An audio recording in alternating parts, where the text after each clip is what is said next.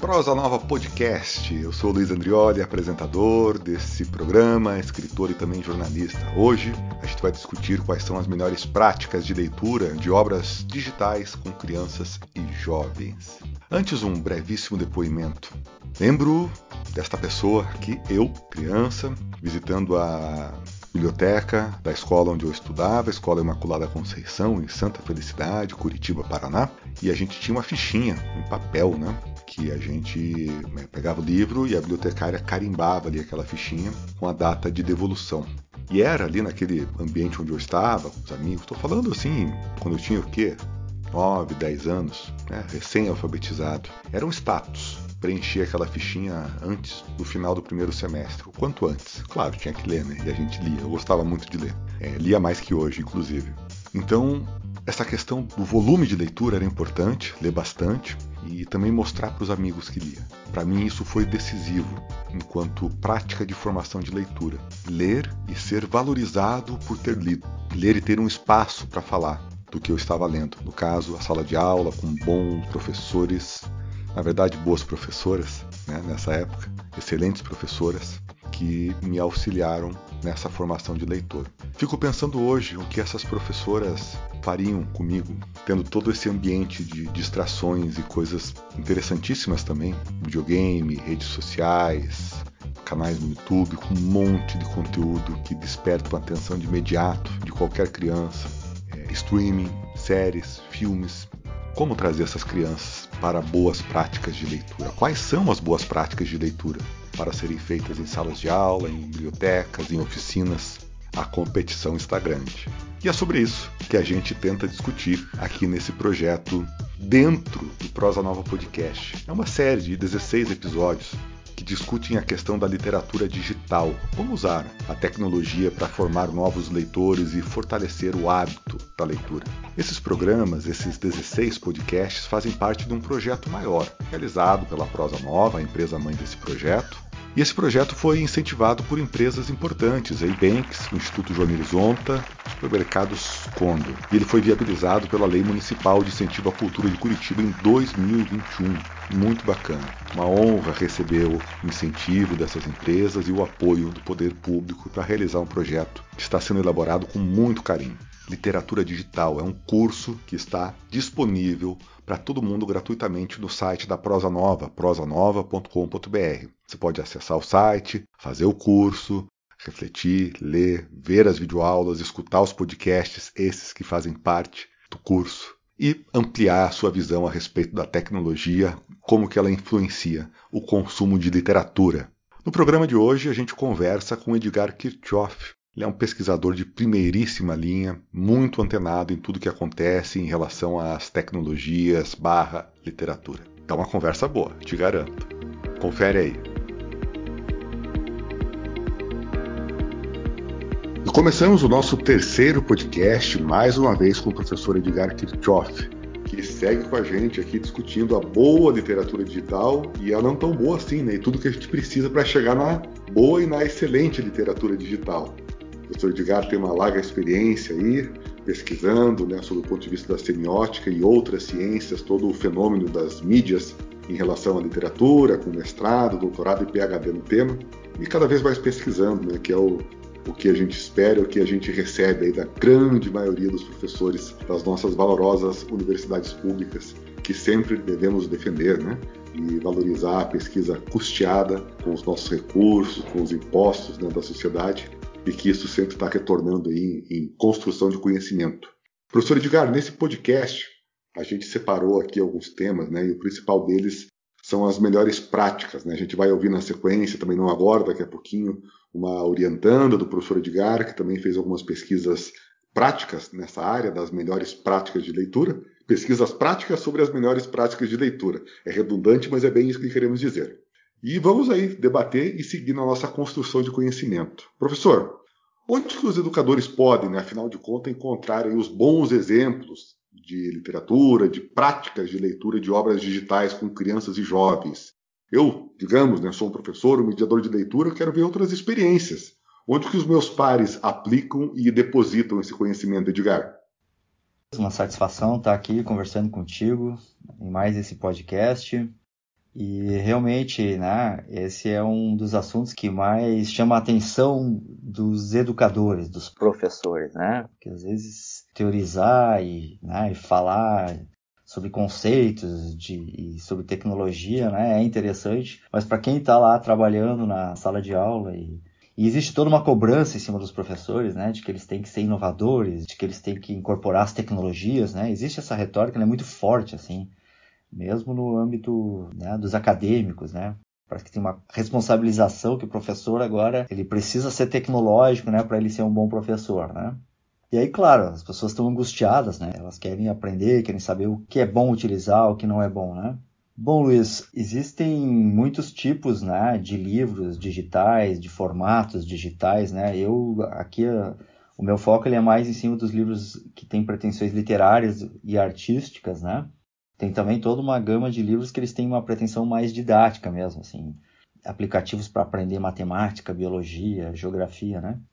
No caso desses livros literários, ou aplicativos literários, ou livros digitais literários, né? E como não tem muitas coisas ainda realizadas, né? Disponíveis assim na internet, tem vários projetos feitos fora do Brasil. No Brasil tem alguns, né?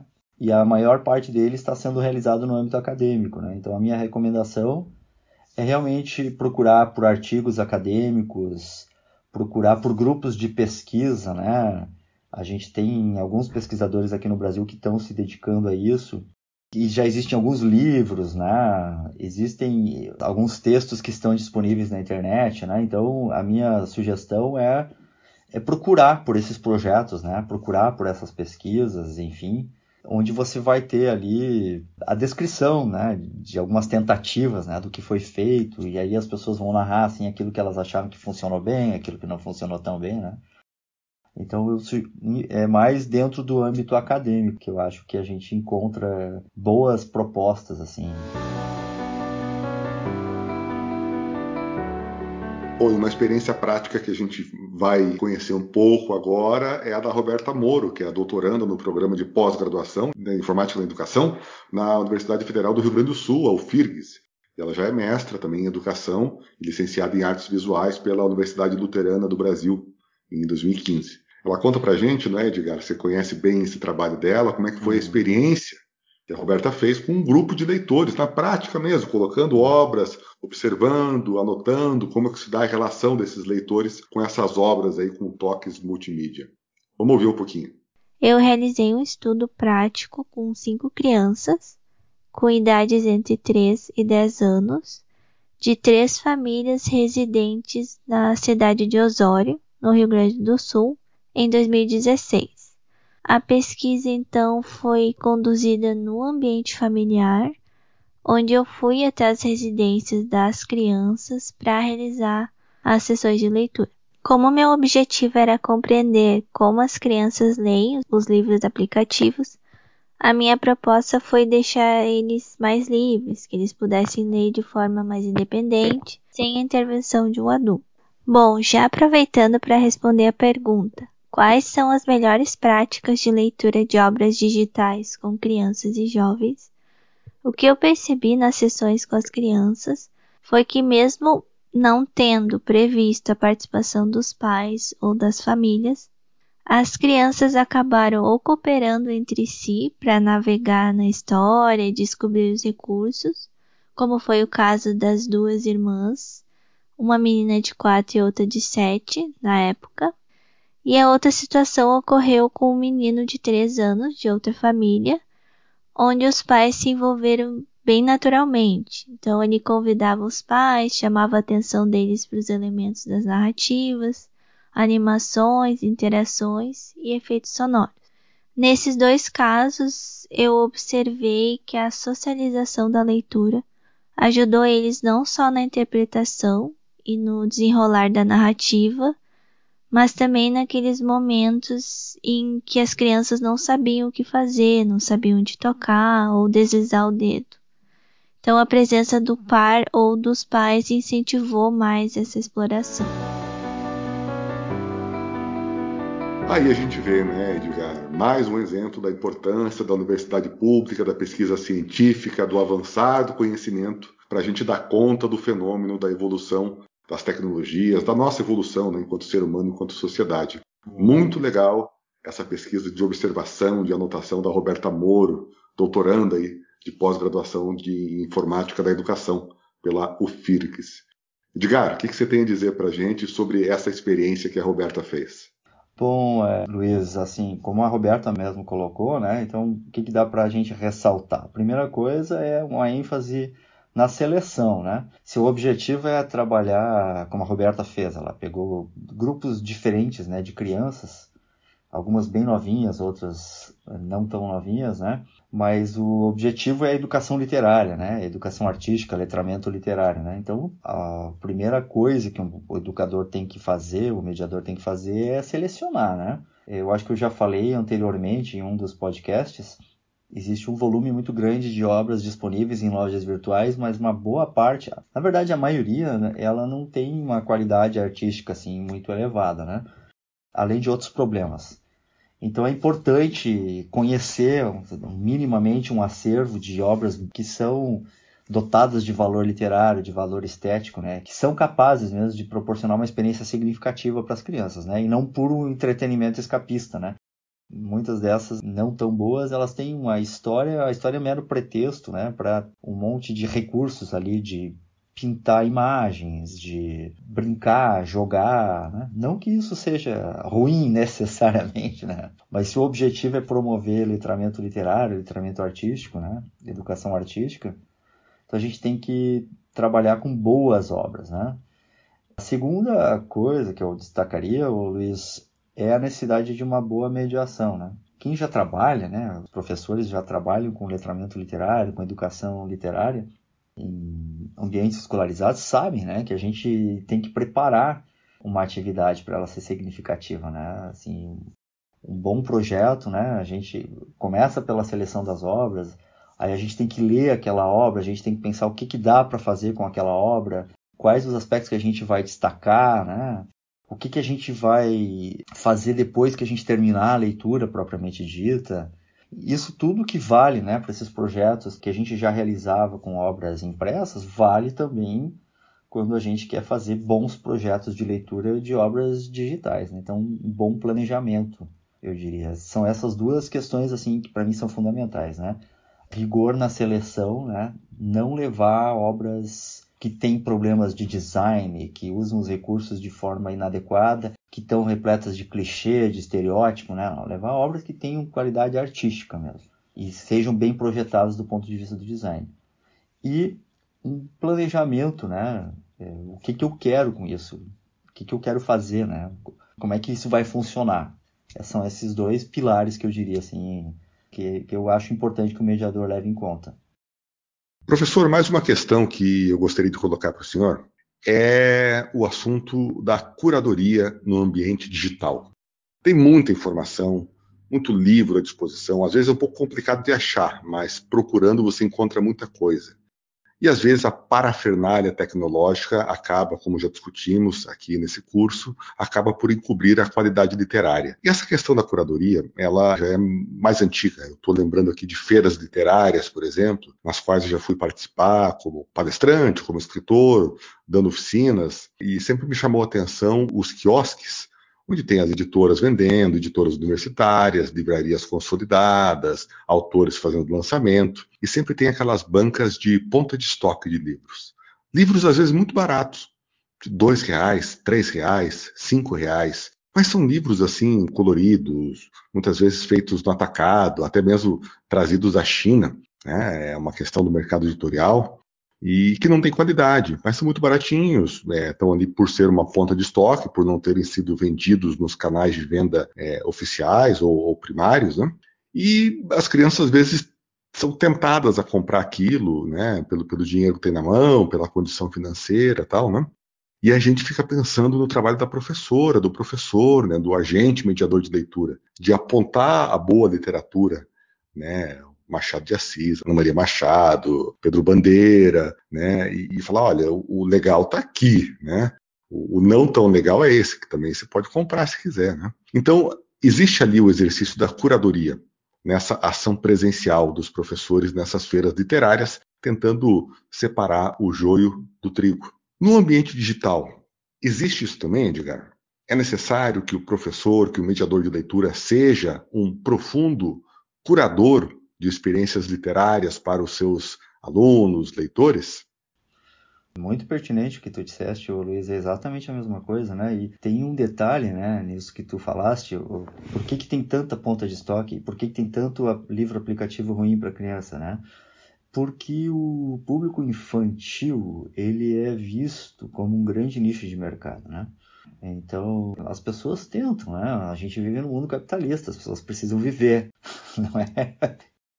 E é um nicho de mercado mesmo, é um grande nicho de mercado. Então, uh, é muito sedutor, né? Para todo tipo de empresa, né? Para todo tipo de editora vender para esse setor, né? E isso, em princípio, não é ruim, né? Não é ruim você identificar um nicho de mercado. O problema é o tipo de comprometimento que você vai ter. Bom, eu quero vender qualquer coisa só para ter dinheiro, né? Esses livros de ponta de estoque, o maior problema deles, assim, claro, do ponto de vista artístico, estético, você olhava para aquelas imagens e dava vontade de chorar, né? Algumas coisas esquematizadas, assim, né? E sempre liberando muita estereotipia, clichê, né? Porque quando você faz produto, assim, muito sem critério, né? A probabilidade ali de ter estereótipo e, e clichê é muito alta. Porque é meio que de senso comum, né?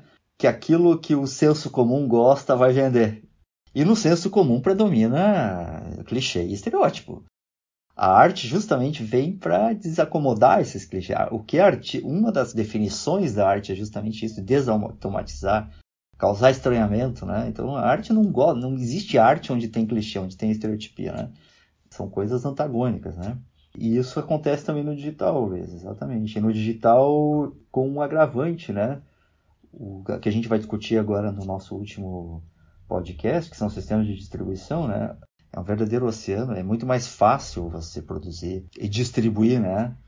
A gente é bombardeado com muito mais produtos, né? No mundo digital. Antes você tinha que ir lá na feira, né? Ou entrar numa livraria. Agora você está em casa, em qualquer lugar com o teu celular e você começa a ser bombardeado, né? E a gente vai discutir isso quando a gente falar de plataformização, né? Tem alguns processos um pouco perversos aí que atuam no modo como isso acontece e a gente tem que falar sobre isso, né? Precisamos conversar sobre isso. Tem um elefante branco na sala. Bom, e o Edgar já deu a dica. No próximo podcast, o último desses quatro criados por ele, vamos falar sobre plataformização. Seremos nós, leitores, as próximas vítimas dos chamados algoritmos das escolhas da internet? Ah, ficou bonito, hein? Tá com cara de filme de suspense. Acompanhe a gente daqui a pouquinho, hein? Dá o play aí. Até o próximo.